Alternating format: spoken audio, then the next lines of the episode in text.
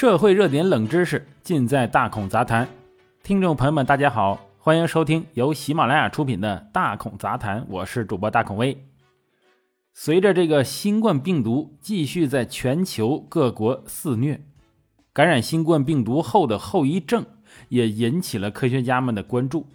所谓新冠后遗症啊，即在首次感染新冠病毒后出现的一系列新的复发的或持续的健康问题。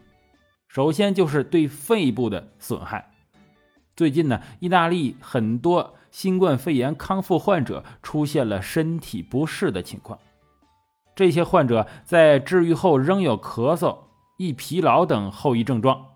部分人呢，回到工作岗位之后，由于呼吸急促和肌肉酸痛，甚至连短距离的散步都无法进行。意大利足球巨星马尔蒂尼表示，虽然自己已经从轻微的感染中恢复，但却留下了后遗症。他说，他去健身房试着进行一些训练，但是才过了短短十分钟时间，他就坚持不住了。而类似的情况在香港也出现了。香港玛嘉烈医院传染病中心曾对首批十名出院病人进行了跟踪，结果发现有三名康复者肺部功能受损两至三成，后遗症主要表现为步速较快时会气促，无法正常做运动，甚至不能做回以往的工作。北京大学第一医院感染病主任王贵强就说，肺部严重感染会发展为肺的纤维化。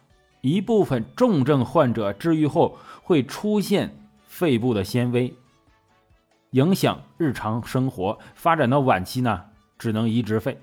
而且目前对于肺的纤维化还没有特效药，病情啊是不可逆转的。除了肺呀，还有对其他脏器的损伤。其中，根据美国疾控中心的官方信息，感染新冠病毒长期影响之一就是出现脑雾。哎，就是呃雾气的雾，下雾的雾，即思维和注意力难以集中。事实上，新冠病毒对大脑的影响不仅仅出现脑雾。此前一些研究表明，高达百分之四十三的新冠病毒感染者出现了神经症状，味觉或者嗅觉丧失、癫痫发作、中风、意识衰退以及意识混乱等。但令科学家迟迟未找到这一原因背后的答案。这些新冠后遗症究竟为何出现呢？据外媒十月二十四日的报道，一项发表于《自然神经科学》杂志上的最新研究，或许解开了这一谜题。因为新冠病毒攻击了肺部之外呀，还杀死了脑细胞。近四分之一的感染者康复后出现认知障碍，大脑无法正常工作。据美国医学会杂志网络公开十月二十二日发表的一项新的研究表明，新冠患者在感染的几个月后出现了记忆问题，甚至无法思考。研究人员对这个纽约西奈山医院系统七百四十名新冠病的呃患者进行了调查，发现近四分之一的人在感染的几个月后，大脑无法保存信息和集中注意力。在这项研究中，他们发现患者在新冠感染几个月后，认知障碍频繁出现。在住院患者中，执行能力、处理速度、分类流畅性、记忆密码和回忆方面的障碍最为明显。该研究称，曾因新冠肺炎住院的人最有可能出现认知障碍迹象，但在医院急诊科接受治疗的一些感染者也出现了脑功能下降。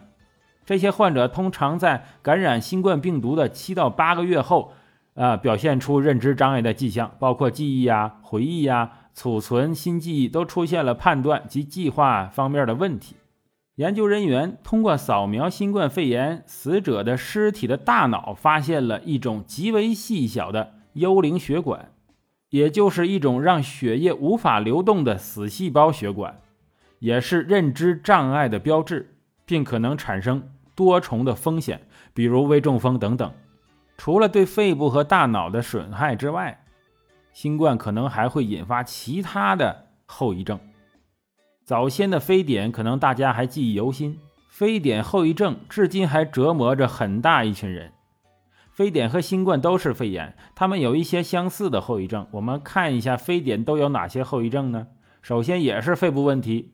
可能导致弥漫性肺间质纤维化、间质性肺炎、激化性肺炎以及局灶性肺纤维化等。这些都会影响肺的正常通气、换气功能，使患者在生活中感到乏力、气短、气促、胸闷，严重的影响正常的生活。第二个就是运动系统的疾病，由于治疗期间使用了大剂量的糖皮质激素，造成股骨头缺血性坏死，影响髋关节的正常活动，需要更换人工的髋关节。第三个就是心理方面的疾病。如精神抑郁啊、记忆力变差呀、工作力下降啊、工作压力增加，以及患者内心感到的恐惧和孤独等。大家发现没？他们这两个病啊，都有非常相似的这个后遗症。